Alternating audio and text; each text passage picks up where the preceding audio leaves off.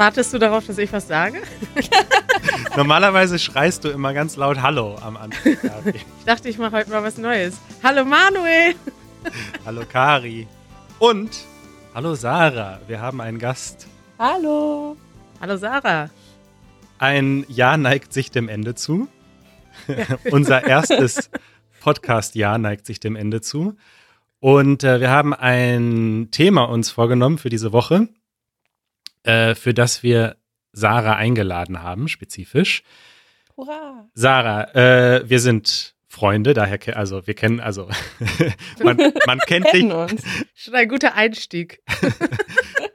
und ähm, du bist aber ansonsten auch noch bekannt dafür, dass du eine Ausstellung kuriert hast und ein Buch herausgebracht hat, hast Ja. mit dem Namen Rainbow Arcade.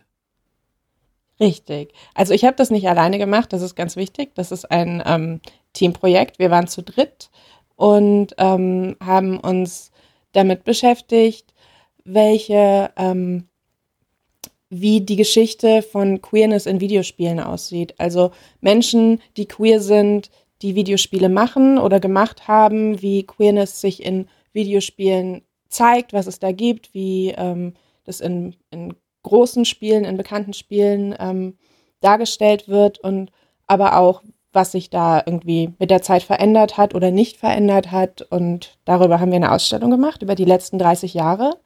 Und weil wir nicht wollten, dass, ähm, dass nach diesem halben Jahr, dass die Ausstellung im Schwulen Museum in Berlin gezeigt wurde, einfach wieder verschwindet, haben wir das äh, dann die Inhalte der Ausstellung zusammen mit Texten von anderen queeren ähm, EntwicklerInnen zum Beispiel, Forscherinnen, ähm, in einem Buch zusammengefasst. Und ja, das ist sehr schön geworden. Das habe ich zusammen gemacht mit Jan Schnorrenberg, der äh, auch im Schwulen Museum gearbeitet hat, und mit äh, Dr. Adrian Shaw von der Temple University in Philadelphia, die zu dem Thema schon seit vielen, vielen Jahren forscht. Super spannendes Thema, mit dem ich mich noch nie auseinandergesetzt habe.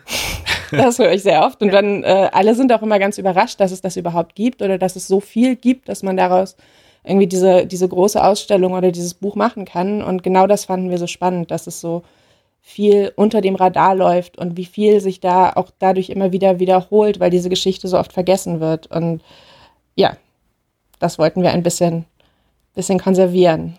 Machst du irgendwas beruflich zu dem Thema? Also Computerspiele oder so? Oder wie, wie bist du darauf gekommen?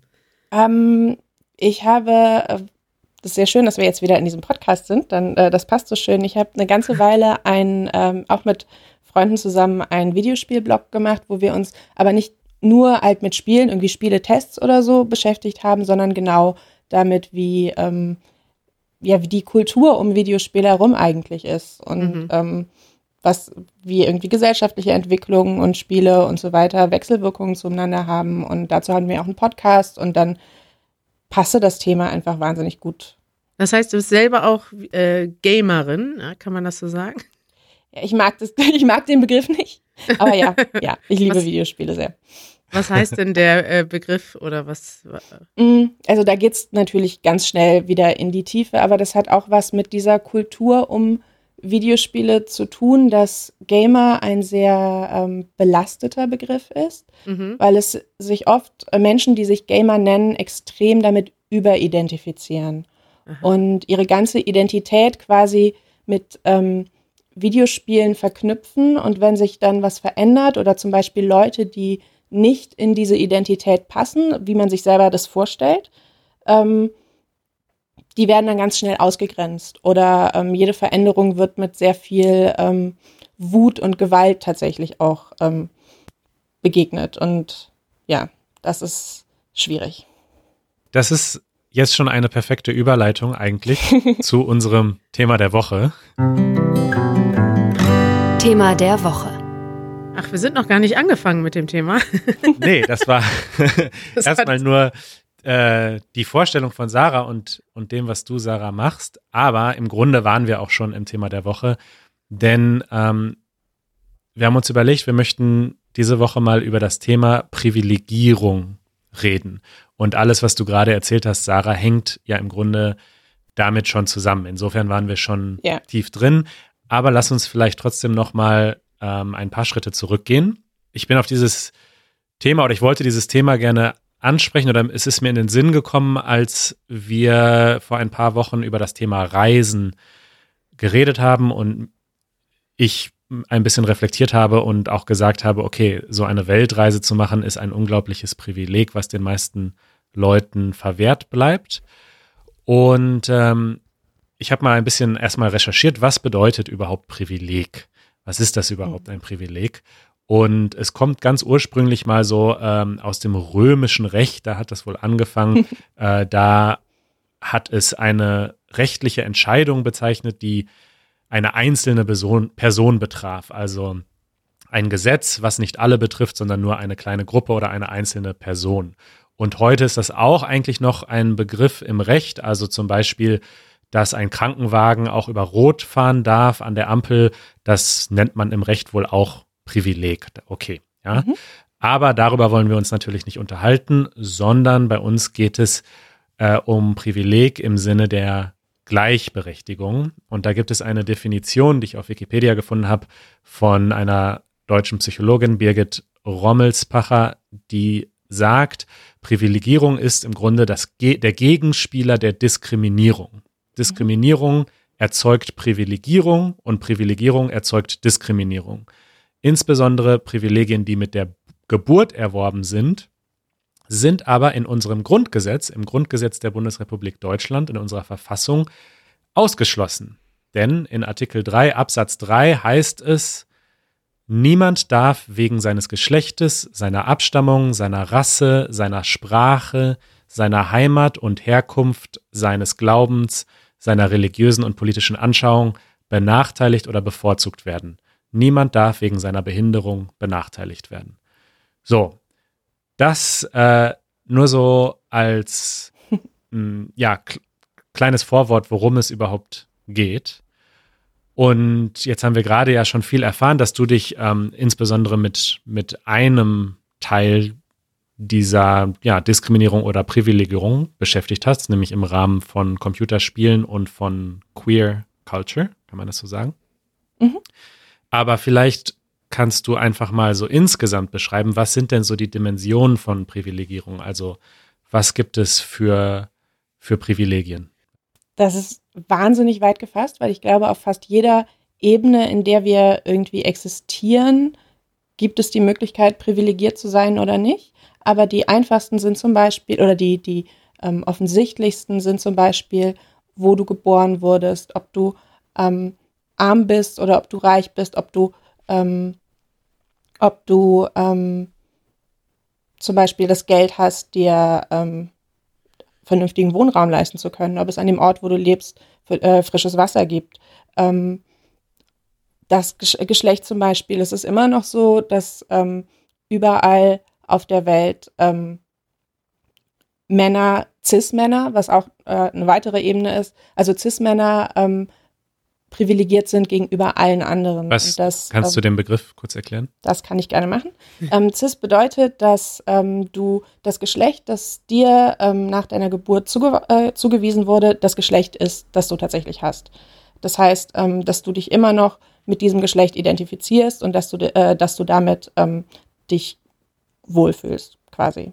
Und das ist quasi das, das Gegenstück zu, äh, dazu, trans zu sein, wenn das Geschlecht, das dir äh, nach der Geburt zugewiesen wird, nicht entspricht. Also bei den meisten, äh, in den meisten Fällen ist es ja so, ein Kind kommt auf die Welt, dem wird zwischen die Beine geguckt und gesagt, das ist ein Junge oder das ist ein Mädchen und das stimmt nicht in allen Fällen. Aber wenn es bei dir stimmt, dann ist das ein Privileg, zum Beispiel. Mhm. Und ähm, sexuelle Orientierung zum Beispiel ist auch ein, äh, eine Ebene, dass, ähm, dass ähm, Menschen, die hetero sind, äh, gegenüber Leuten, die nicht hetero sind, privilegiert sind, weil sie als das Normale angesehen werden und alles andere eine Abweichung ist, die ähm, immer schwierig ist. Oder ähm, Rassismus ist ein, ein ähm, sehr typisches Thema, dass ähm, Menschen, die von Rassismus betroffen sind, natürlich ähm, deut deutlich weniger Privilegien haben als äh, weiße Menschen zum Beispiel, die immer privilegiert sind. Ähm, andere Ebenen sind zum Beispiel ähm, Gesundheit und Menschen, die chronisch krank sind oder ähm, Menschen mit Behinderung. Ähm, die, aber auch die Art und Weise, wie, wenn du ähm, nicht gesund bist, zum Beispiel, du auf, ähm, auf äh, gesund, ein Gesundheitssystem hast, in dem du dir Hilfe holen kannst. Zum Beispiel, dass es Krankenversicherungen gibt, dass ähm, du nicht arm wirst, wenn du oder dich für immer verschuldest, wenn du krank wirst. Das sind ja auch alles, alles ähm, Dinge, die dabei eine Rolle spielen. Und ähm, wirklich spannend wird es dann, wenn die ganzen Ebenen miteinander verknüpft werden, weil man kann ja wahnsinnig gut auf einer Seite privilegiert sein und äh, dafür bei anderen Stellen, ähm, an anderen Stellen äh, diskriminiert werden. Also es gibt kein einfaches, du bist privilegiert und ich bin nicht privilegiert, sondern das, ähm, ja, ver das verändert sich halt je nach Ebene und die Ebenen spielen auch ineinander. Also das ist nicht, das kann man nicht einfach addieren oder, oder, oder so, sondern zum Beispiel macht macht man als, ähm, als äh, weiße Person mit Behinderung andere Erfahrungen als, als ähm, Person of Color mit Behinderung zum mhm. Beispiel. Weil du, weil das miteinander verknüpft ist und die Art und Weise, wie dir zum Beispiel Schmerzen zugesprochen werden ähm, oder zu erkannt werden überhaupt, dass du, dass du wirklich Schmerzen hast, dass dir das geglaubt wird, das macht schon einen großen Unterschied daran, wie du sonst in der Welt gesehen wirst. Und ist jetzt, ich spiele jetzt mal so ein bisschen den Blöden hier, aber wieso sprechen wir darüber überhaupt? Also wieso ist das überhaupt ein Thema? Ich meine, in unserem Grundgesetz steht, äh, dass so etwas nicht stattfindet, dass wir alle gleich sind, also zumindest vor dem Gesetz. Und was so auf persönlicher Ebene abspielt, okay, ist was anderes. Aber ja, wieso, wieso ist das ein Thema, mit dem wir uns beschäftigen? Da spielst du aber ganz schön blöd, Manuel. Ja, ich, ich denke, wir sollten vielleicht so ein bisschen bei Null ja. anfangen. Ja, also ja. Ähm, ich finde, also ich habe auch schon vor, vor längerer Zeit angefangen, mich mit dem Thema zu beschäftigen, als ein Mensch, mhm. der auf diesen ganzen Ebenen, die du gerade beschrieben hast, Sarah, mhm. äh, so ziemlich überall den, die grüne Checkmark-Emoji dahinter mhm. machen kann. So, ja, also in Deutschland geboren, check, weiß, check, heterosexuell, cis, check, check, check. Ähm, und dann ist es ziemlich leicht, eigentlich so das, das halbe Leben äh, durchs Leben zu gehen und sich nicht mit dem Thema zu beschäftigen. Mhm. Ja. Und, und irgendwann fängt man dann vielleicht an, sich damit zu beschäftigen, aber warum sollte man das tun und, und wie sollte man das auch tun? Also, aber ich finde es auch interessant zu hören, wann, wann oder wieso du dich überhaupt damit, also wann dir das zum ersten Mal aufgefallen ist, weil bei mir sehe ich ganz klar so eine ganz starke Wandlung. Mhm. Und dass ich am ja, früher hatte ich, habe ich das Thema überhaupt nicht wahrgenommen und ich habe sogar eine gewisse Abneigung gehabt gegenüber Leuten, also jetzt gerade im Bereich Gender, dass ich das Gefühl mhm. hatte, zum Beispiel, ich bin in einer sehr, ähm, in einer sehr gleichberechtigten Umgebung aufgewachsen, mhm. hatte ich das Gefühl. Und meine Mutter ist arbeiten gegangen, mein Vater war zu Hause. Ich habe Frauen nie als benachteiligt wahrgenommen mhm. und bin jetzt, also habe jetzt eine ganz krasse, ja, denke jetzt das Gegenteil. Ich glaube, dass Frauen auf so vielen Ebenen benachteiligt werden und sogar, also dass das sogar meinen Alltag betrifft, obwohl ich großteils privilegiert bin und in einem privilegierten mhm. Umfeld mich bewege. Und ich finde das krass, wie, ja, wo kommt man überhaupt an den Punkt, dass man sich damit auseinandersetzt? Weil viele Leute setzen sich ja nie damit auseinander und man setzt sich ja erst dann damit auseinander, wenn du überhaupt mal ja, irgendwie an deine eigenen Grenzen kommst oder Menschen triffst, die das eben anders betrifft und die mhm. darüber reden, was ja auch ein schwieriges Thema ist, weil warum soll man ständig als, als Schwarzer, als Person of Color darüber reden müssen, über Rassismus reden müssen? Warum musst mhm. du als queer Person immer darüber reden, wie es ist, anders zu sein? Also muss man sich, also man muss sich, glaube ich, zwangsläufig, wenn man anders ist als der, als die so sogenannte Mehrheitsgesellschaft, muss man sich damit auseinandersetzen und muss irgendwie das Gespräch anfangen. Aber das ist ja schon das, das auch ein bisschen das Problem, dass man genau, also sich damit nicht auseinandersetzen zu müssen, ist natürlich auch ein Privileg. Richtig, ja, ja. Das, es wird dir im Endeffekt, wenn ähm, wenn du von, von ähm, Diskriminierung äh, betroffen bist, dann hast du keine andere Wahl, als dich damit auseinanderzusetzen. Also es gibt natürlich Momente, in denen du, ähm, in denen du dir gerne oder in einer dich in einer sicheren Position befindest, wo du, wo du gute Unterstützung hast, in der man gerne ähm, sich auch einreden möchte, dass es gar nicht so schlimm ist, dass, ähm, dass du zum Beispiel komplett gleichberechtigt bist oder dass du gar nicht als behindert wahrgenommen werden willst, zum Beispiel. Mhm. Aber ähm, das ändert leider nichts an der, an der Struktur, die dahinter steht, an dem, dass du es halt trotzdem an vielen Punkten schwerer hast, ob du, ob du möchtest oder nicht. Und dann darauf gestoßen zu werden, ist oft sehr hart. Und ähm, ich glaube, dass es eben genau deswegen wichtig ist, sich, wenn man, gerade wenn man auf vielen Ebenen privilegiert ist, damit sich auseinanderzusetzen, dass man nicht das Normale ist. Ich glaube, die, das Gefühl ist ja oft, dass du dann ähm, dein, deine eigenen Erfahrungen als Norm wahrnimmst, dass du denkst, das, das geht jetzt allen so, aber das stimmt natürlich nicht. Ja. Und ähm, natürlich ist es dann eben nicht die Aufgabe der Leute, die, ähm, die andere Erfahrungen machen, dir das beizubringen. Aber ich glaube, dass es zum Beispiel eine ganz wichtige Aufgabe ist, zuzuhören.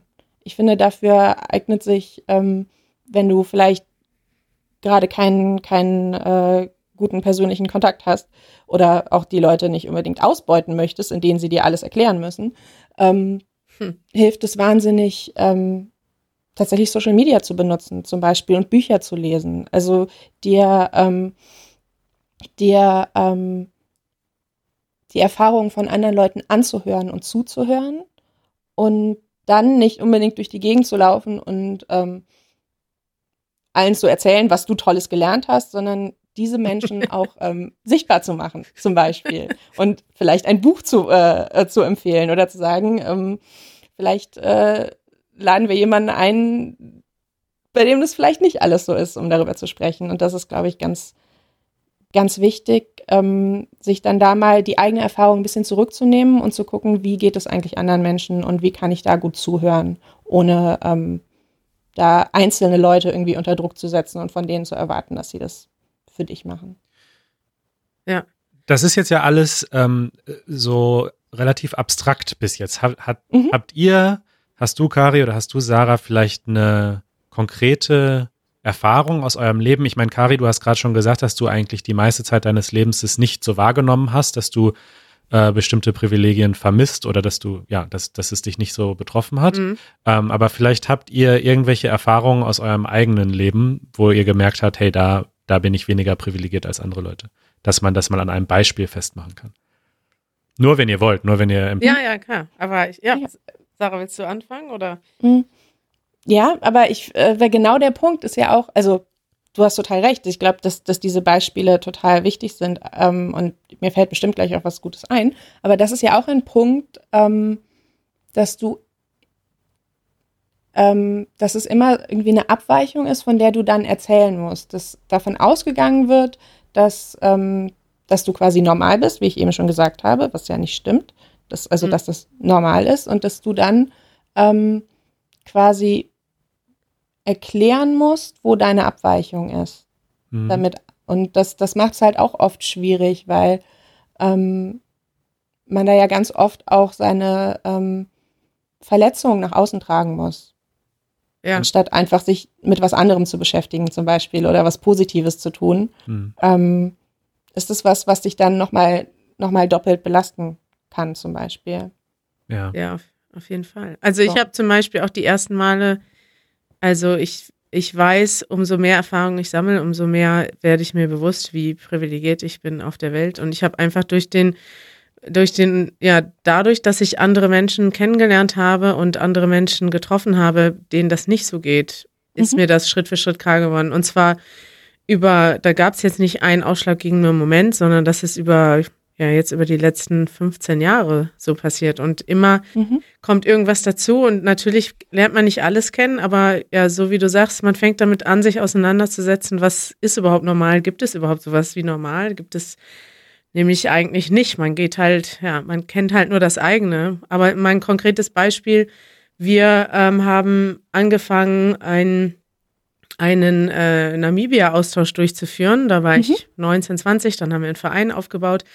Das Ganze, also das ist, sowas zu organisieren, ist ja, wir organisieren das, um mhm. eigentlich so ähm, ja, Vorurteile abzubauen, Schüler daran teilhaben zu lassen, dass sie was anderes kennenlernen, dass sie selber diese eigenen, diese eigenen Rollen hinterfragen. Also einmal für die Schüler, die aus Deutschland kommen, mhm. ähm, mal ein, anderes Leben außerhalb des, dieses kleinen Dunstkreises wahrzunehmen, mhm. in, so, in so einer westfälischen Stadt aufzuwachsen.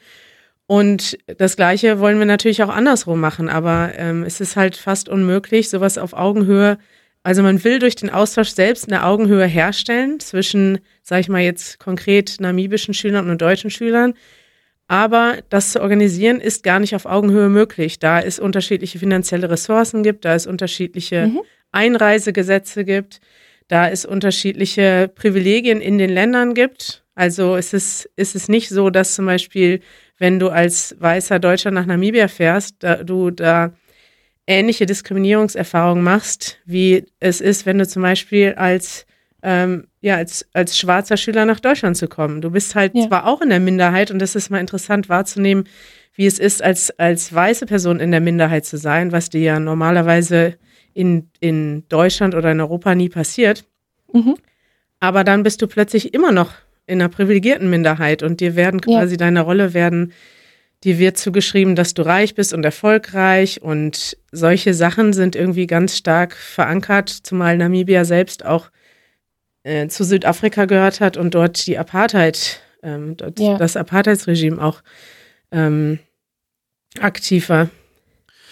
Also diese ganzen Privilegien, die du da gerade beschreibst, die habe ich auch sehr stark wahrgenommen auf meiner Weltreise zum Beispiel. Also da, da ist es mir sehr bewusst geworden, welche Privilegien ich als weißer Tourist, beziehungsweise überhaupt erstmal die Tatsache, dass man in vielen Ländern fast nur weiße Touristen sieht. Mhm. Also wo sind die ganzen Menschen mit anderer Hautfarbe? Wieso sind die, wieso sind die hier nicht auch auf Reise? Äh, und natürlich der deutsche Pass und so weiter.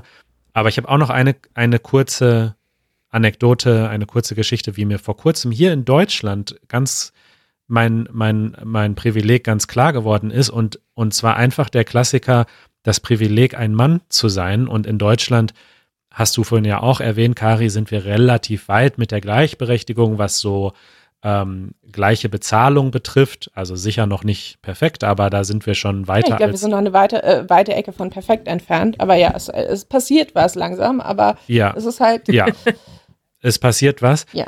Aber so eine, eine Sache aus dem Alltag, die ich wirklich überhaupt nicht so auf dem Schirm hätte. Also das kam für mich wirklich als Überraschung. Ähm, ich, ich hätte da nicht mit gerechnet sozusagen. Äh, meine Freundin Joanna hat einen Job auf eBay Kleinanzeigen gepostet, einen Jobgesuch, ja, einen Minijobgesuch mhm. und hat ein Foto von sich mit in die Anzeige gemacht. Oh und sowas habe ich auch schon öfter in meinem Leben gemacht. Eine Anzeige mhm. ins Internet zu stellen, hey, ich suche hier einen Minijob oder ich möchte Leuten helfen mit ihrem Computer oder was auch immer. Yeah. Äh, und auch mit einem Foto von mir. Und ich habe in jedem Fall immer nur seriöse Angebote erhalten zu diesem Jobangebot. Ich muss schon lachen, weil ich, weil ich genau weiß, was, mich als, was, was du jetzt erzählen wirst. Natürlich weißt du das. Sie wurde halt einfach überschüttet mit unglaublich obszönen und unangemessenen und unangebrachten mhm. Nachrichten. Am Anfang hatte sie noch ihre Telefonnummer mit in der Anzeige. Das hat sie nach 20 Minuten deaktiviert, weil Leute sie einfach angerufen ja. haben äh, und irgendwie am Telefon auch noch äh, creepy waren. Und ja, wir müssen nicht in die Details gehen, was da für Angebote bei waren mit Massagen und was weiß ich nicht alles. Aber das war mir gar nicht bewusst, was, also was das für ein Privileg ist, sein Foto ins Internet stellen zu können, ohne dass mhm. ich äh, ja. mit sowas belastet werde oder mich mit sowas beschäftigen muss. So. Das ist so eklig. Und das ist zum Beispiel etwas, was wir auch bei, äh, bei YouTube sehen, ja? Das glaube ich. Wenn du jetzt zum Beispiel, Manuel, wenn du vor der Kamera stehst, dann hast du zwar ein paar Fans, die schreiben auch, oh, du bist aber ein Hübscher und so, aber du hast halt nichts, was irgendwie oder wenig, würde ich mal sagen, was unter die Güterlinie geht. Wobei zum Beispiel bei uns gerade bei, ähm, bei Lisa und Maria, so der typische blonde Mädchen, da stehen, da sind so viele Kommentare. Also es ist jetzt nicht die Mehrheit, es ist äh, Gott sei Dank auch immer noch wenigere, aber es ist wirklich, die Kommentarsektion ist dann voll mit, ich liebe dich, ich will dich heiraten. Das sind ja noch die harmlosen Sachen. Und mhm. ich verstehe gar nicht, wieso die Leute das nicht merken. Da sind ja viele, also das sind ja nicht alles Perverse, die solche Kommentare schreiben, sondern das sind Männer, die denken, dass das okay das ist. Total ja. in Ordnung. Und mhm. die Leute dann schreiben, ja, ich, wo ist dein Instagram? Ich will deine Telefonnummer haben und uns auch solche E-Mails schreiben. Bitte bitte schick mir die Telefonnummer. Ich will die jetzt anrufen.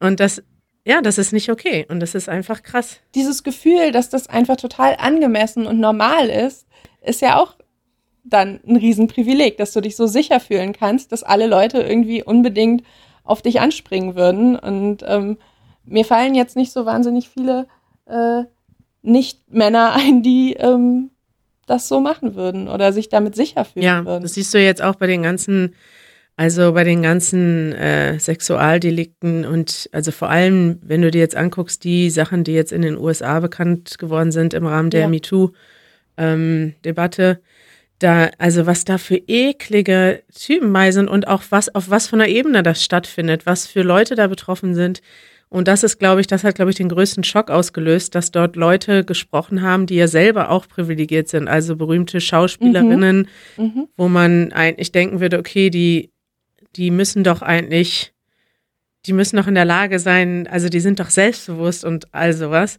Und trotzdem ist das einfach so krass, vor allem wenn es noch dann da zusammenkommt, wenn du halt Macht hast und, und Geld hast. Genau. Ich glaube, dass das, das, ich glaube, dass in den meisten Fällen Macht wirklich ein ganz großes ähm, Kriterium ist, das aber vielen Leuten, die Macht haben, gar nicht bewusst ist. Und dadurch wird es so leicht, die Macht zu missbrauchen, weil man, ähm, solange dir zum Beispiel deine Privilegien nicht bewusst sind, ähm, merkst du ja oft gar nicht, dass die andere Person, äh, mit der du da gerade irgendwie ähm, interagierst, es viel schwerer hat als du und sie vielleicht nicht einfach Nein sagen kann, sich nicht einfach zurückziehen kann, weil sie, weil da ein Machtgefälle ist. Und ähm, wenn dir das bewusst ist, aber kannst du viel besser damit umgehen und kannst daraus, kannst dann vielleicht dich anders verhalten. Ja. Als ähm, wenn du einfach denkst, dass, dass man gleichberechtigt ist, wo es einfach nicht der Fall ist. Und Sarah, kannst du das mal konkretisieren? Du hast gesagt, sich anders verhalten. Also was mache ich denn als, als ein Mensch, der unglaublich viele Privilegien genießt, vielleicht auch ein Mensch, der Macht hat in seinem Beruf oder in seinem Umfeld? Ähm, es gibt diesen Begriff äh, Ally, ähm, ein Verbündeter zu sein. Was bedeutet das? Also wie, wie sollte ich mich verhalten als jemand, der ähm, Privilegien genießt? Du hast vorhin schon gesagt, man sollte sich damit beschäftigen, vielleicht Bücher lesen, vielleicht hast du da auch mhm. bestimmte Empfehlungen.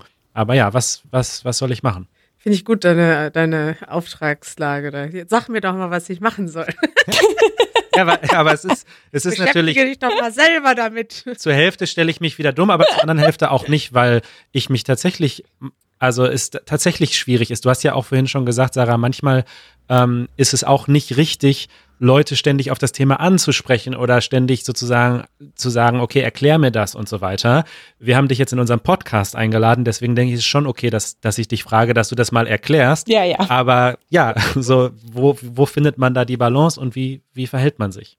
Ich glaube, ähm, das, was ich, was, was du jetzt schon meinst, was ich eben schon äh, auch angedeutet habe, ähm, ich glaube, zuhören ist wirklich das Allerwichtigste. Nicht immer zu glauben, dass ich weiß alles und äh, meine Erfahrungen sind irgendwie ähm, das Nonplusultra, sondern die andere Person oder die anderen Menschen tatsächlich ernst zu nehmen und wahrzunehmen, was sie sagen, ohne sofort abzuwehren. Das ist was, was ganz leicht passiert, wenn man auf ein äh, Privileg gestoßen wird, das man vielleicht vorher nicht bewusst hatte, dass man dann sagt, nein, das stimmt gar nicht, ich habe es auch schwer und natürlich kann man es auch als privilegierte Person irgendwie schwer haben, aber ähm, es kann halt sein, dass es für andere Menschen trotzdem schwerer ist und dass es trotzdem ähm, ja.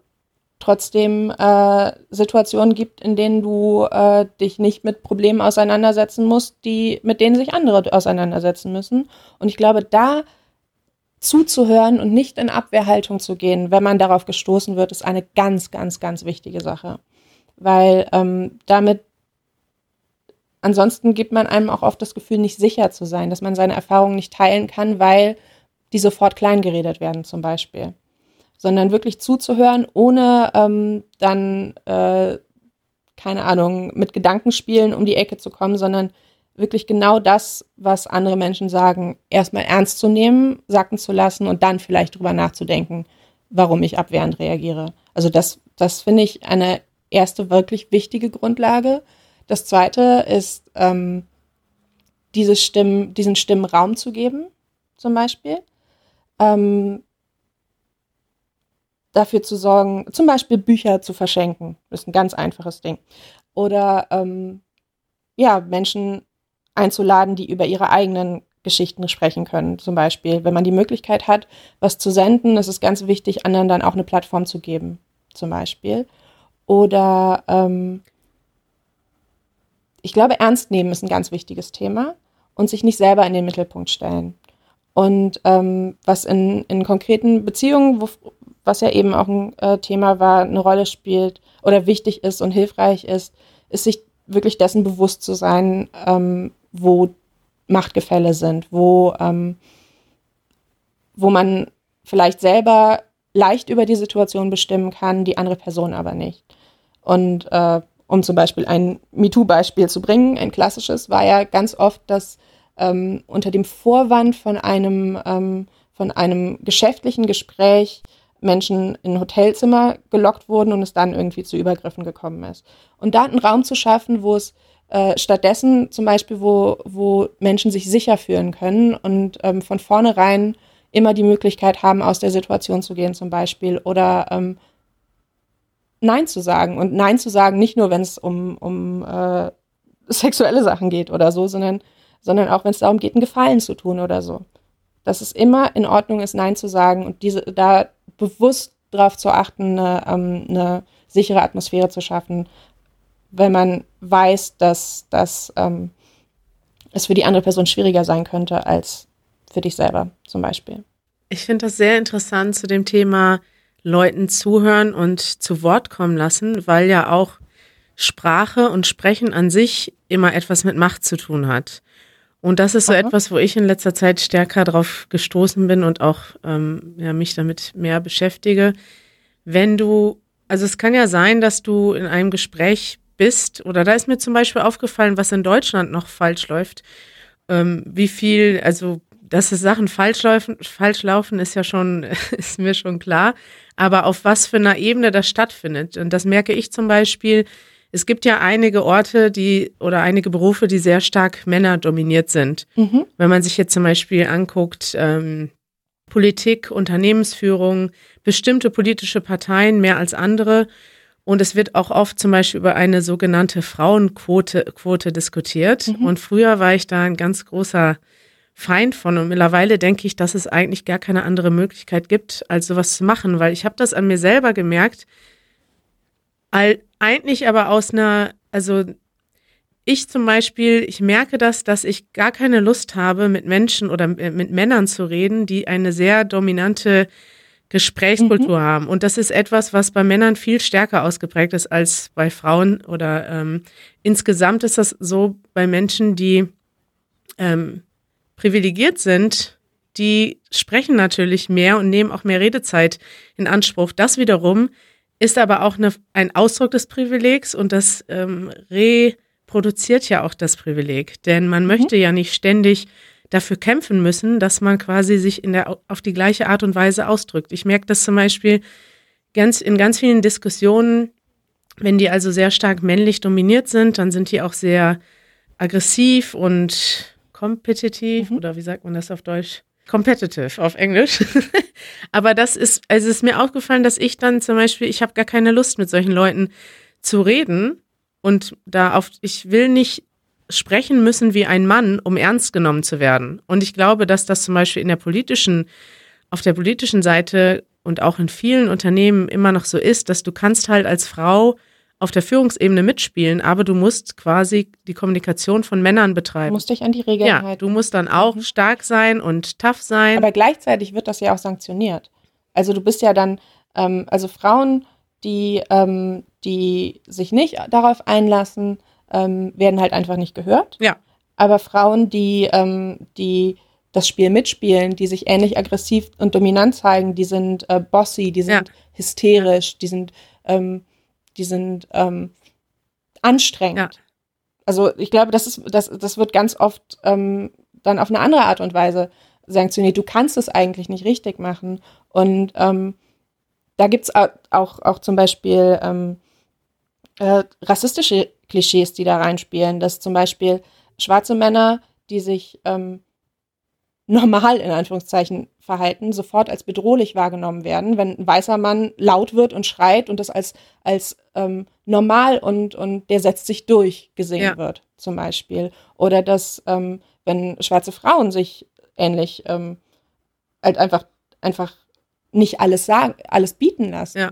dann ähm, gibt es dieses Klischee der Angry Black Woman, die ähm, mit der man nicht normal reden kann, zum Beispiel. Ja, und das ist wirklich krass, denn dann, dann merkt man erstmal, was das heißt, weil es kann einerseits heißen, dass die Leute, die ähm, privilegiert sind, einfach es viel einfacher haben. Es ist auf jeden Fall, wie, wie kann es sein, dass das für jemanden wie äh, Donald Trump sogar mit all den mit hm. all den negativen Beispielen ist es einfacher zu kommunizieren. Also der ist dann noch mit dem ganzen Rumschreien und Lügen ist er noch positiver angesehen, als wenn das eine Frau, als wenn eine Frau ehrlich ist sozusagen. Mhm. Ja, und gleichzeitig führt das aber dazu, dass sich Leute auch aus gewissen, also aus gewissen Sachen zurückziehen, dass eben die Leute, also viele Frauen, glaube ich, für die, für mich zum Beispiel wäre es total unattraktiv, Politikerin zu werden, weil ich keine Lust habe auf, obwohl ich mich politisch sehr stark interessiere und engagiere, aber ich habe gar keine Lust, mich erstmal weiß ich nicht, jahrelang auf so einer Ebene durchschlagen zu müssen, wo ich eben nicht ernst genommen werde, nur weil ich eine Frau bin. Und das, das finde ja. ich einfach, das nervt mich einfach furchtbar. Und ich glaube, wenn das schon mir so geht mit den, also ich habe ja eben gesagt, dass ich, glaube ich, ziemlich denke, dass ich ziemlich privilegiert aufgewachsen bin. Wenn das schon mir so geht, wie geht es dann anderen Leuten, die ja noch weniger, weiß nicht, die in, die noch weniger Privilegien genießen als ich? Und mhm. Das finde ich krass, weil da sind wir in einer Stelle, an einer Stelle, wo es so viel Ungleichheit gibt, dass es ja fast unmöglich ist, das abzubauen. Wenn eben nicht vielleicht über gewisse Quoten und gewisse Gesetze, die einfach das vorschreiben, dass das so ist. Was hältst du denn von solchen Sachen wie Frauenquote? Oder ihr beide? Also, also ich glaube, dass, dass ähm, also Frauenquote wird ja oft äh, oder wird ja eigentlich nur ähm, diskutiert, wenn es um, um äh, zum Beispiel Vorstände, Chefetagen und so weiter geht. Also da muss man ja erstmal hinkommen. Aber wir, wir kamen ja auf das Thema jetzt mit der Frauenquote über äh, Sprechen tatsächlich. Ja. Ne? Und ähm, ich habe äh, mal Workshops oder einen Vortrag auch gemacht für die, ähm, für die grüne Jugend. Und die machen, haben zum Beispiel quotierte Redelisten. Das heißt, dass jemand da sitzt und ähm, nicht nur darauf achtet, dass, dass quasi nicht eine Person das Gespräch dominiert, sondern es eine Liste gibt, dass einer nach dem anderen drankommt und so weiter und so fort, sondern die sind auch quotiert. Das heißt, es kann nicht passieren, dass ähm, nur Männer oder Jungs die ganze Zeit reden. Zum Beispiel. Und dadurch verändert, also das hört, fühlt sich erstmal am Anfang immer sehr krampfig an. Ja. Aber wenn man sich daran einmal gewöhnt hat, wird das so viel angenehmer, wenn man sich nicht immer durchsetzen muss, sondern es normal ist, dass allen zugehört wird. Ja. Und dass man nicht lauter sein muss oder nicht, nicht sich einfach durchsetzen muss, um, ähm, um zu sprechen. Und das finde ich was wahnsinnig Spannendes. Ähm, und ich glaube, so Kleinigkeiten, wenn es um Entscheidungsprozesse oder, oder Diskussionen geht, machen schon einen so großen Unterschied. Um, ähm, und ja, ich glaube, dass es total wichtig ist, ähm, darauf zu achten, wie, wie Gespräche, wie ähm, Teams zum Beispiel, in denen man zusammenarbeitet, wie die besetzt sind und darauf zu achten, das auszugleichen. Und dass es eben, es passiert nicht zufällig, dass nur weiße Männer auf einem Podium sitzen zum Beispiel oder ja. dass nur Weiße über Rassismus diskutieren. Das ist ja auch irgendwie, wie kann das passieren? Ja, ja. Entschuldigung, wie, wie kann das passieren? Und ähm, oder gerade was, äh, was, was ähm, ganz oft passiert ist, wenn es um ähm, Behinderungen geht, dass immer nur nicht behinderte Leute über Menschen mit Behinderungen sprechen, anstatt mit ihnen und als ob ja. man nicht selber irgendwie äh, die Möglichkeit hätte, das zu tun. Und ich glaube, das ist ganz wichtig, da ein, ein ähm, da bewusst dran zu gehen und zu schauen, wie äh, das ausgeglichener sein kann. Und ähm, ich weiß nicht, ob es tatsächlich hilft, das ähm, verpflichtend zu machen. Aber ich glaube, eine Selbstverpflichtung auf, ist wahnsinnig wichtig an ganz vielen Stellen und dass man damit wirklich viel verändern kann. Und jetzt, wo du das sagst, denke ich, also das, also das macht für mich so viel Sinn, dass ich denke, dass das wirklich, Weil ich habe gerade am Anfang, als du angefangen hast zu sprechen, habe ich gedacht, so ja, Vorstände ist ja wenigstens ein Anfang, weil die Frauen treffen dann ja auch Entscheidungen, die wiederum andere Frauen betreffen. Aber du hast mhm. völlig recht, dass das auf jeder Ebene gilt. Und mir fällt das auch ganz oft auf bei Veranstaltungen. Ich habe ein paar Jahre ähm, TEDx mit eine TEDx-Veranstaltung mhm. mit kuratiert und auch auf anderen Veranstaltungen. Ich bin auch schon ein paar Mal mit Leuten ins Gespräch gekommen dazu. Und dann heißt es oft, oder ich kenne das aus eigener Erfahrung, es ist erstens so, dass man, also ganz oft ist das so, dass man, wenn man zum Beispiel Frauen und Männer, jetzt nur mal das als Beispiel, wenn es mhm. um Frauen und Männer geht, gleich, also wenn man 50 Frauen anfragt und 50 Männer, dass es dann so ist, dass 50 Männer antworten, ja, ich mach's, und aber nur 10 Frauen. Drei Frauen. Ja, und das mhm. ist, das ist dann, ähm, wird bei vielen gesehen als, okay, wir haben uns ja bemüht mhm. und war bei uns lange Zeit auch so. Dann haben wir halt gesagt, ja, okay, dann sind es halt wenigstens 30 Prozent. Mhm. Aber ja, jetzt nach ein paar Jahren würde ich sagen, okay, das ist nicht mehr akzeptabel. Wir müssen, also es muss 50-50 sein. Und ja. es muss auch irgendwie anders, andersweitig durchmischt sein, nicht nur Männer und Frauen, sondern auch an anderen Bereichen, die Vielfältigkeit, die Vielfalt unserer Gesellschaft abdecken. Und wenn das nicht so ist, dann brauchen wir die Veranstaltung gar nicht machen. Und das ist etwas, was, ja, ich weiß noch, vor einem, vor einem Jahr oder so hat ähm, Jan Böhmermann mal darüber gesprochen, dass sie, dass, dass das auch bei ihrer Sendung, und ich glaube, das geht vielen Fernsehsendungen so, dass sie auch sich sehr darum bemühen würden, andere Leute einzuladen. Und ähm, also im speziellen Fall jetzt äh, versuchen halt, sie am liebsten gerne 50-50 Frauen, Männer als Gäste hätten. Und dass die meisten, ja, dass sie aber äh, ja ganz oft absagen, also viel mehr absagen also viel, viel mehr Absagen von Frauen bekommen. Und ich habe zum Beispiel gemerkt, dass sich dieses Jahr, also in dieser Sendung, das geändert hat. Ich merke auch, dass sich das in einigen amerikanischen Sendungen, die ich gucke, so Late-Night-Shows, dass die jetzt mhm. sehr stark Wert darauf legen. So erst so seit den letzten ein, zwei Jahren. Und ich finde das richtig gut, weil das macht einen Unterschied. Es muss nicht immer der größte Promi sein, der zu Gast kommt. Das, es kann auch mal jemand anders sein, dem man einfach dann zuhört und so eine Bühne bietet. Und das finde ich ja, ich finde, da geht es schon in eine richtige Richtung. Und ich finde es auch nochmal wichtig zu sagen, dass diese Bemühungen um Diversität, wo sie auch stattfinden in den verschiedenen Umfeldern, natürlich nicht nur denjenigen Menschen, äh, äh, dass nicht nur diejenigen Menschen davon profitieren, die eben sonst nicht repräsentiert werden, sondern dass alle davon profitieren. Also äh, mehr Diversität bedeutet einfach mehr unterschiedliche Ideen, mehr unterschiedliche Gedanken, mehr unterschiedliche, also es macht einfach, egal ob das jetzt eine Fernsehshow ist oder eine Firma oder was mhm. auch immer, es führt einfach dazu, dass der Inhalt äh, interessanter wird und, und lebendiger. Also ich glaube, dass alle davon profitieren, wenn, wenn solche Bemühungen stattfinden. Absolut. Auf jeden Fall.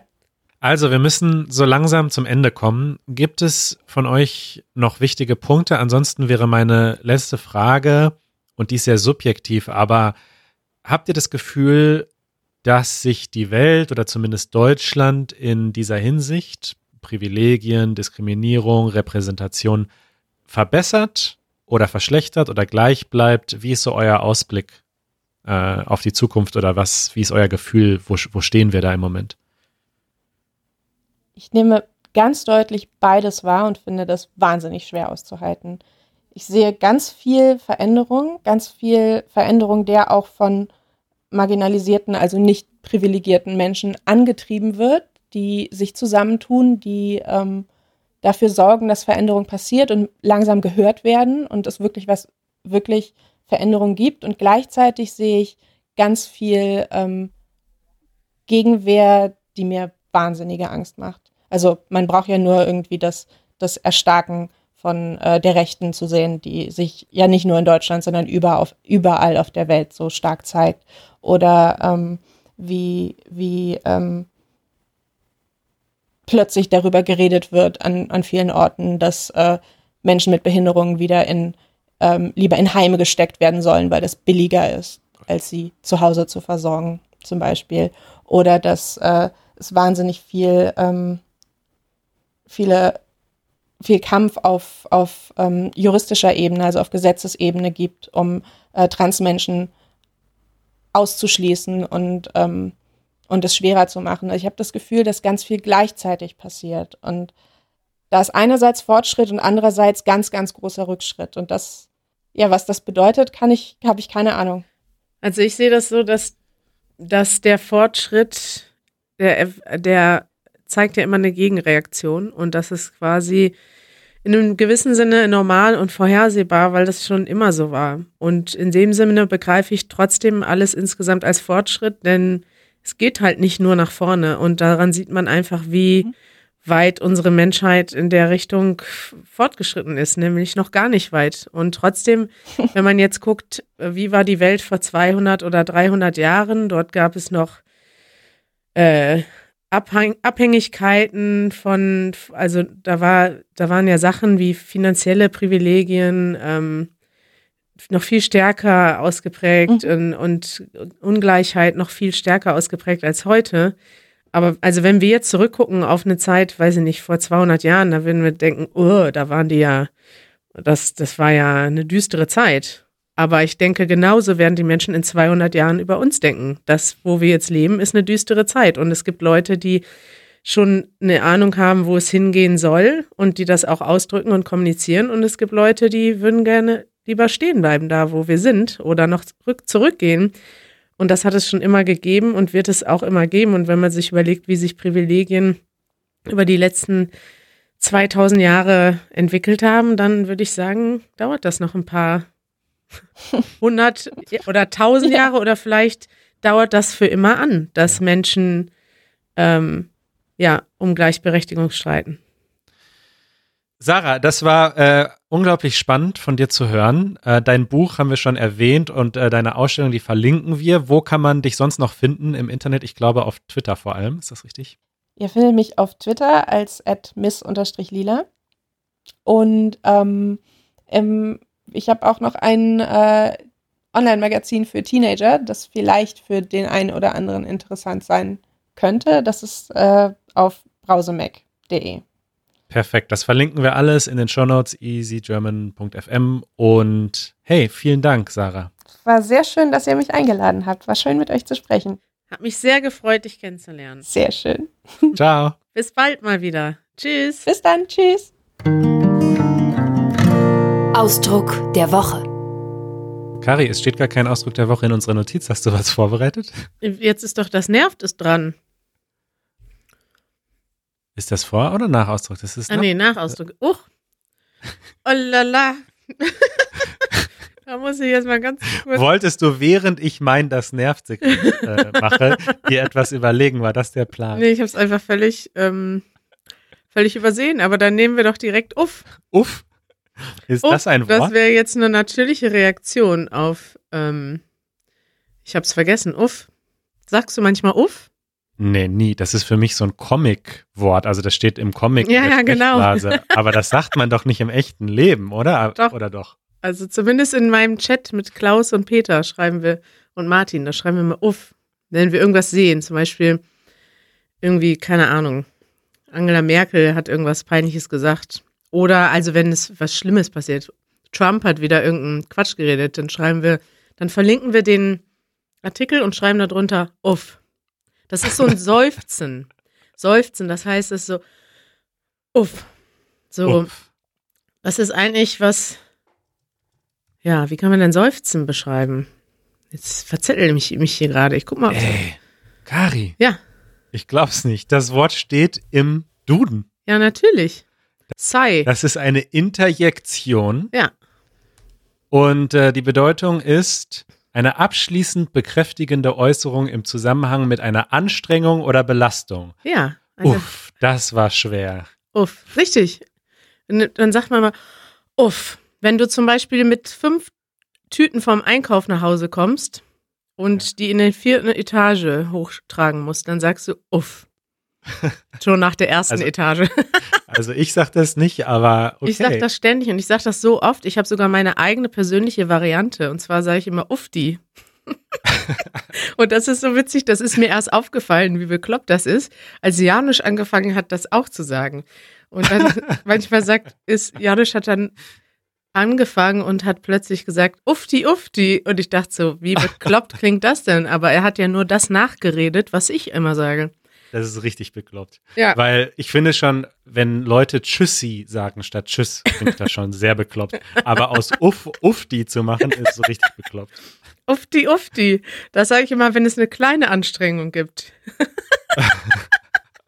Aber ist das nicht witzig, dass wir das auch bei schlechten Nachrichten jetzt benutzen? Das hat sich so in unserem Chat etabliert, dass immer, wenn wir schlechte Nachrichten sehen, und es gibt ja leider viele schlechte Nachrichten im Moment, dann teilen wir das mit einem Uff. Uff. Das, das Uff steht für, das ist jetzt aber, ja, anstrengend, schwer. Das Belastend, belastend. ist belastend, dass es schon wieder eine schlechte Nachricht gibt. Uff. Empfehlungen der Woche. Hm, ich habe etwas Passendes zum Thema der Woche und zwar einen Radiobeitrag von Deutschlandfunk Kultur. Das Mhm. ist ein Radiosender. Äh, und die haben einen Beitrag vom Juni 2019, äh, wo es um soziale Ungerechtigkeiten und Privilegien geht. Das heißt, wenn man jetzt nach unserem Podcast noch einen Podcast oder noch einen Beitrag dazu hören möchte, Mhm. ähm, kann ich das empfehlen, gerade auch für unsere Zuhörerinnen und Zuhörer, denn der Beitrag, den kann man hören auf der Website und gleichzeitig lesen. Da ist genau wie bei uns äh, ein komplettes Transkript dabei und das ist natürlich schön, kann man sich ein bisschen mehr mit dem Thema noch beschäftigen und lesen und hören gleichzeitig. Gute Übung. Das ist ja genial. Ja. Das würde ich mir direkt äh, anhören. Ja, und es ist auch tatsächlich ein guter Beitrag. Also ich finde, der Beitrag äh, erklärt nochmal wirklich gut auch, was Privilegien, Privilegien überhaupt sind, wie die sich auswirken, wie die Reaktionen damit sind. Also äh, das, was wir so ein bisschen schon besprochen haben, gerade auch nochmal sehr gut aufgearbeitet. Mhm. Geil. Was hast du mitgebracht, Kari? Ach so, jetzt bin ich dran. so, ich habe einen YouTube-Kanal, den ich sehr gerne mag. Und zwar heißt der Germania. Also so das, das alte Wort für Deutschland. Und die schreiben das auch in so einer alten Schrift. Und der Untertitel ist Neue Perspektiven auf unser Land. Das Interessante ist, dass sie, ja, sie machen Kurzporträts von Menschen, von Deutschen oder von Menschen, die in Deutschland leben. Ungefähr fünf Minuten kurze Videoporträts, super schön gemacht. Und das sind meistens, also zumindest haben sie angefangen mit Menschen, die einen Migrationshintergrund haben. Und das ist, glaube ich, aber immer noch so, dass das das Hauptthema ist. Und es geht ganz viel um ähm, Privilegierung, also um Privilegien in Deutschland und was das eigentlich heißt, deutsch zu sein. Also sie wollen so ein bisschen über das Thema deutsche Identität sprechen. Und es ist in Deutschland immer noch so, würde ich einfach mal behaupten, dass ein Großteil der, der Deutschen denkt, dass Deutschsein gleich weiß und blond sein ist. Also es Mhm. gibt Menschen, die deutsch sind, die hier geboren wurden, die einen deutschen Pass haben, die einen anderen Hintergrund haben, deren Eltern vielleicht aus einem anderen Land kommen und die deshalb auch nicht unbedingt weiß sind oder auch ja einfach aus ähm, ja einfach zwei Kulturen in ihrer Familie vereinen. Da sind auch Leute bei, die aus Polen kommen oder aus anderen europäischen Ländern. Aber die Frage ist eben, was heißt das überhaupt, mit einer anderen Identität aufzuwachsen und was habe ich für eine Identität in Deutschland, wenn ich eben also zumindest von vielen Menschen als nicht der Mehrheitsgesellschaft zugehörig betrachtet werde. Und da waren so interessante Beispiele drin, auch von eben von berühmten, ähm, ja, viele Musiker dabei, aber auch TV-Persönlichkeiten, ähm, die einfach mal erzählt haben, wie das in ihrer Kindheit war. Teilweise als adoptierter ähm, Junge aus einem, mit einem afrikanischen Hintergrund als einziger Schwarzer in einer weißen Familie und Nachbarschaft und Dorf aufzuwachsen in Deutschland. Was heißt das überhaupt? Und ja, kann ich nur empfehlen. Ein sehr ähm, toller YouTube-Kanal mit to gut gemachten Beiträgen, die einen auch noch stark darüber nachdenken lassen, was das eigentlich heißt, wie Deutsche überhaupt Deutschland definieren. Klingt nach einem wirklich großartigen Projekt, kannte ich auch noch gar nicht. Und ich habe gerade schon, während du gesprochen hast, mehrere Videos in meine Watch-Later-Liste geschoben. Richtig cool. Sehr gut. Lied der Woche. So, auch das Lied der Woche äh, passt zumindest vom Titel her zu unserem Thema der Woche.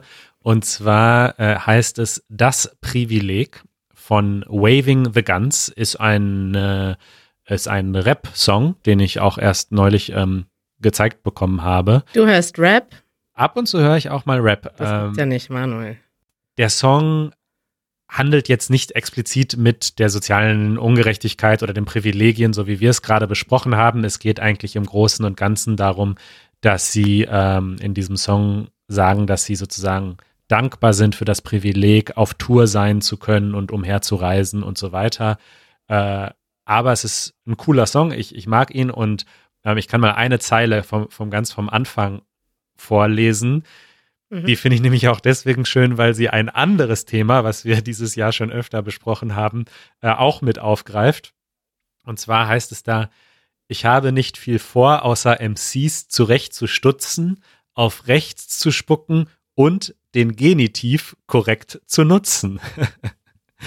also wir haben ja schon auch mehrmals gesagt, dass, in, dass man mittlerweile auch den Dativ statt des Genitivs benutzen kann. Also das Kommst jetzt, du wieder auf das alte Thema zurück? Hm? Das war jetzt, jetzt richtig gesagt. Aber viele Leute würden sagen, den Dativ statt dem Genitiv benutzen kann.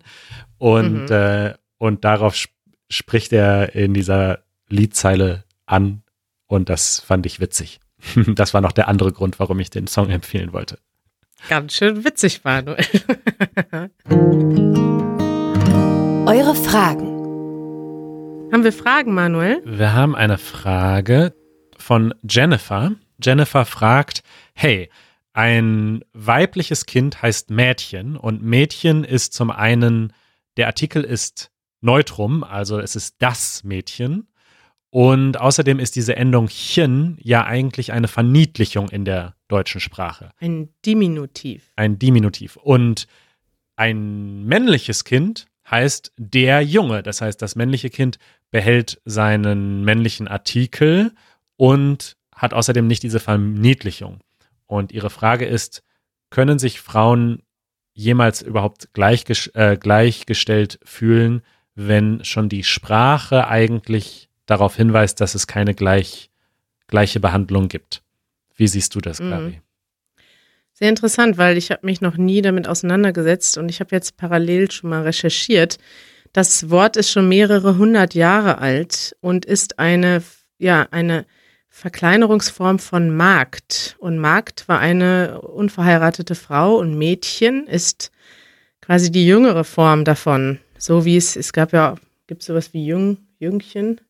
Nee, ja. Es nee. hat sich aber nicht durchgesetzt. Ja, Mädchen ist Aber einfach etwas, was wir seit ein paar hundert Jahren benutzen. Und warum heißt, ist das Neutrum?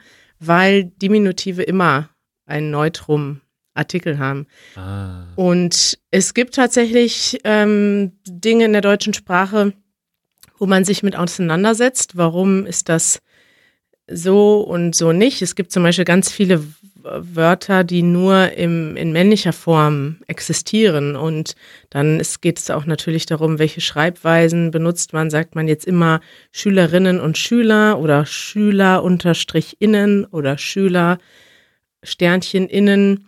Also Sprache hat ja ganz viel damit zu tun, dass es natürlich auch ähm, Realität, Gleichheit oder Ungleichheit abbildet. Und ich glaube, da gibt es immer viel Bewegung und wird es noch viel Bewegung geben. Das Thema Mädchen, mir ist das schon mal ein bisschen aufgefallen, weil das tatsächlich, es ist einfacher, es gibt mehr Bezeichnungen für Männer, die man benutzen kann, als für Frauen.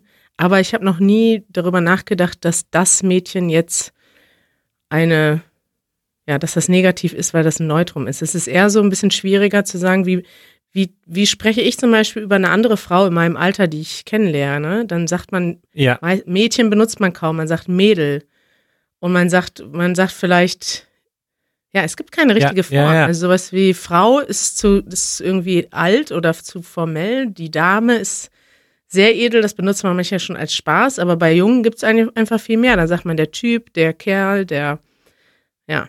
Ja, das stimmt auf jeden Fall. Das ist mir auch äh, definitiv schon aufgefallen, dass ja, äh, man sagt, hey, ich habe mich in ein Mädchen verliebt, dass das unter Umständen ein bisschen unangebracht ist, wenn das Mädchen eben schon eine erwachsene Frau ist. Mhm. Aber es da nicht so richtig viel, Frau hört sich gleich so seriös und so an. Und da gibt es bei Männern oder Jungs halt einfach ganz viel noch dazwischen. Und das andere, was du angesprochen hast, ist ja der sogenannte generische, das, das generische Maskulinum, nennt man das so? Keine Ahnung. Äh, denn in Englisch stellt sich diese Frage ja nicht. In Englisch ist ein Student immer ein Student, aber in, in Deutsch gibt es eben den Schüler und die Schülerin. Und wenn man dann aber über mehrere spricht, dann sagen wir, benutzen wir in der Regel einfach die männliche Form.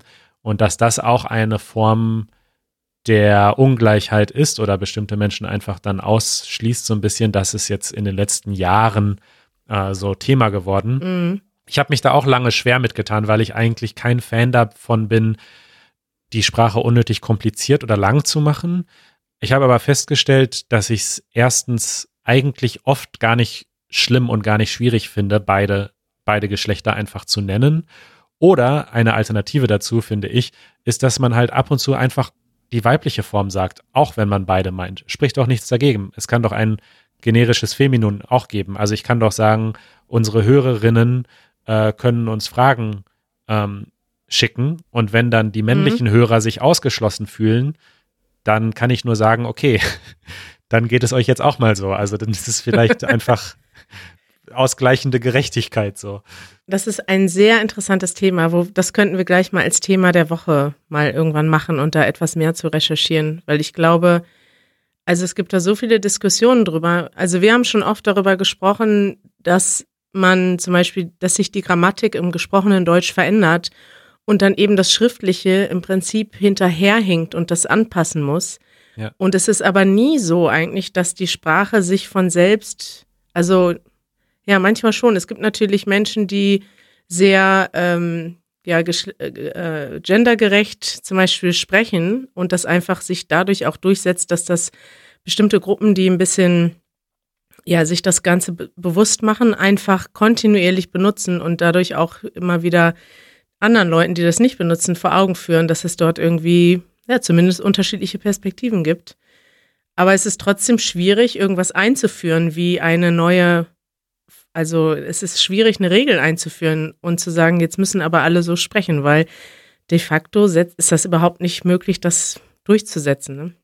Lass uns da mal eine eigene, ein eigenes Thema der Woche zu machen. Ich schreibe mir das direkt mal auf unsere Liste. Sehr gut.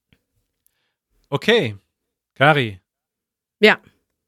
Eine, eine, eine schöne und wichtige Sendung zum Ende ja. des Jahres. Ich finde es total gut, wie locker flockig wir sozusagen die Menschen verabschieden. Mit so einem ganz einfachen Thema wie Privileg. Privileg und äh, Rassismus und äh, ja. also das sind ja genau die Themen, die sich die Menschen wünschen so ähm, zum Ende des Jahres. Aber das so ist halt unser Podcast. Wir reden darüber, was uns beschäftigt und das sind manchmal lustige Dinge, aber das sind auch manchmal ernste Dinge und man muss sich ja man kann ja nicht das eine oder das andere ausschließen aus dem Leben. Und ja, heute ist halt äh, Silvester, aber vielleicht hörst du das ja auch Anfang Januar und fühlst dich dann inspiriert, ein bisschen bewusster ins neue Jahr zu starten. Das ja. würde ich mir wünschen. Hast du dir irgendwas vorgenommen fürs, für 2020, für die neue Dekade? Ja, ja, ich habe mittlerweile, ich habe eine hab ne Liste von Sachen. Das habe ich letztes Jahr zum ersten Mal gemacht. Das finde ich sehr gut und habe gemerkt, jetzt, äh, ich habe nur eins von meinen, wie heißen das, Vorsätze, ja? Vor, ja. Ich suche das mal eben. New, New Year's, ich habe eine äh, Notiz, die heißt New Year's Resolutions Vorsätze 2019. Äh, davon habe ich eine Sache erreicht. Jetzt habe ich mal meine neuen New Year's Resolutions für 2020 geschrieben. Und bin Moment, Moment, Moment, Moment, Moment. Was, welche Sache hast du denn erreicht? Und welche hast du nicht erreicht? Oder ist das zu privat? Alle, alle kann ich nicht sagen, aber ich habe zum Beispiel, äh, wir ha also das, was wir erreicht haben, das einzige sind 500.000 Subscriber auf YouTube. Woohoo! Woo! Ja, das ist schon mal was, ne? Das ist etwas. Dann ähm, habe ich zum Beispiel mir vorgenommen, also die meisten Sachen sind tatsächlich beruflich, dass wir, ähm, ja, es gibt auch Sachen, die ich mir uns, uns mal vorgenommen haben, die jetzt nicht mehr so aktuell sind, wie ein ein größeres Studio oder Büro zu haben. Das brauchen wir eigentlich nicht. Wir haben eigentlich ein ganz schönes. Dass wir vier, vier Kräfte im Team sind, also dass wir vier Menschen, dass wir quasi mit unserem Projekt genug Geld verdienen, damit wir zu viert daran arbeiten können. Das wäre ein ganz großes Ziel von mir, weil wir, weil es immer noch so ist, dass Janusz und ich eigentlich durcharbeiten. Jedes Wochenende, sieben Tage die Woche, auch Weihnachten produzieren, auch im Urlaub, auch wenn wir krank sind. Und das wäre so mein ganz großes Ziel fürs nächste Jahr, dass wir sagen können, dass wir mit vier Menschen Vollzeit an dem Projekt arbeiten, denn zwei Videos und einen Podcast produzieren und noch andere Sachen nebenbei wie Übungen. Das ist einfach eine, ja, viel Arbeit.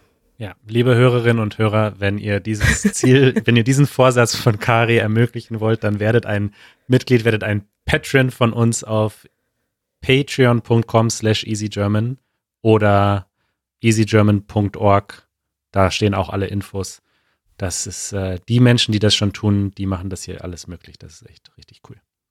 Das wäre mein größter Wunsch fürs nächste Jahr. Neben gesünder Leben und 10 Kilo abnehmen habe ich auch noch drauf geschrieben. Okay. Ist doch schon mal ein Vorsatz, oder?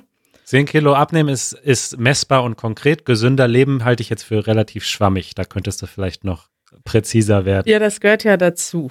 Also wenn man auf so ein Ziel hinarbeitet, dann gehört ja gesunde Ernährung und Sport ja. ist ja Teil davon. Deswegen ist das ein, ein gemeinsamer Vorsatz. Ja. ja, ist das nicht ein schöner Abschluss vom Jahr? Wie sieht es denn bei dir aus, Manuel? Hast du Hast du dir Sachen vorgenommen? Ich bin tatsächlich dazu übergegangen vor einiger Zeit, ähm, dass ich mir nicht am Jahresende Vorsätze mache fürs nächste Jahr, sondern dass ich mir sozusagen immer im Laufe des Jahres neue Vorsätze mache und die dann mehr oder weniger sofort beginne und dann aber auch zeitlich begrenze. Und da habe ich zum Beispiel in diesem Jahr ähm, disziplinierter angefangen, wirklich jeden Tag zu meditieren und äh, was noch an bestimmten Projekten zu arbeiten. Aber ich mache das tatsächlich nicht mehr so auf Jahresbasis, weil ich gemerkt habe, dass das mir ein zu großer Abstand ist, immer ein Jahr zu, zu warten mit den Vorsätzen. Ich mache das quasi so laufend und das funktioniert für mich ganz gut. Ja, das finde ich auch gut. Ist dann aber natürlich schwer messbar, weil man kann das dann nicht nach einem Jahr vergleichen. Das stimmt das stimmt. Ja. Aber dafür ist dann nicht die Enttäuschung da, dass man nur eins gemacht hat. Ja, aber ich sag mal, einer ist besser als keiner, ne? Auch ein Spruch, den man oft verwenden kann. Und die Ziele bleiben ja da. Also ein paar Ziele habe ich jetzt, äh, ja, nee, die meisten Ziele bleiben da. Und dann freue ich mich, dann arbeite ich halt nächstes Jahr weiter daran. Mein größter Vorsatz für nicht nur die, das nächste Jahr, sondern die nächste Dekade, denn wir beginnen ja jetzt eine neue Dekade. Kannst du dir das uh. vorstellen? 2000 ist 20 Jahre her. Das Jahr 2000 ist jetzt 20 Jahre her. Ähm, ja. Äh, mein größter Vorsatz ist, präsent zu sein. Was heißt das denn? Na, präsent zu sein, nicht ständig abgelenkt zu sein, nicht ständig an die Zukunft zu denken oder an die Vergangenheit, uh. sondern einfach präsent zu sein in dem, wo ich bin und, und was ich mache. Im Hier und Jetzt leben. Richtig. Ja, finde ich gut. Das werde ich demnächst dann mal testen. wenn wir, wenn wir beim Abendessen sitzen. Ich bin sehr leicht ablenkbar. Ich muss da, ich habe da noch viel Aufholbedarf. Ist aber eher umgekehrt so. Wenn wir zum Beispiel jetzt zu dritt essen gehen würden, dann sind äh, Janusz und Kari die ganze Zeit am Handy. Nein, nein. Also bei euch habe ich komplett aufgegeben, weil wenn wir zusammen essen gehen, dann kam, ist meistens gerade ein YouTube-Video, äh, also haben wir meistens gerade ein YouTube-Video publiziert. Das bedeutet, du bist auf jeden Fall schon mal nur mit den Kommentaren beschäftigt und liest ja. uns alle zehn Sekunden einen Kommentar vor. Äh, Janusz weiß ich eigentlich immer gar nicht, was der so macht. Der liest meistens irgendein Buch oder so auf seinem iPhone. Während des Essens. Und dann gebe ich mich geschlagen und gucke halt auch Twitter beim beim Abendessen. Bei Janusz ist es auch ganz gut. Der ist ja wirklich, der sitzt ja wirklich nur am Handy und das ist immer ganz interessant wie oft er dann, es kann sein, dass er ein sehr ernstes Buch oder ein philosophisches Buch liest. Es kann aber auch sein, dass er einfach so Katzenmemes anguckt. Und dann scrollt er einfach stundenlang durch und dann ist noch ein Katzenvideo und noch ein Katzenvideo. Katze fällt in Wäschesack, Katze läuft um die Ecke, Katze erschrickt sich, Katze äh, jagt durch den Garten und das guckt er sich stundenlang an. Du kannst dir gar nicht vorstellen, wie viel Zeit Janusz mit Katzenvideos und Hundevideos verbringt. Vielleicht sollten wir statt Janusz philosophiert nächstes Jahr Janusz empfiehlt Memes machen. Ja, ich glaube, das wäre ganz Oh gut. Hey, guten Rutsch. Ja, du auch, ne? Rutschikowski. Dann ähm, sehen wir uns nächstes Jahr, ne? Hören wir uns. Bis nächstes Jahr. Bis nächstes Jahr, Manuel. Tschüss. Ciao.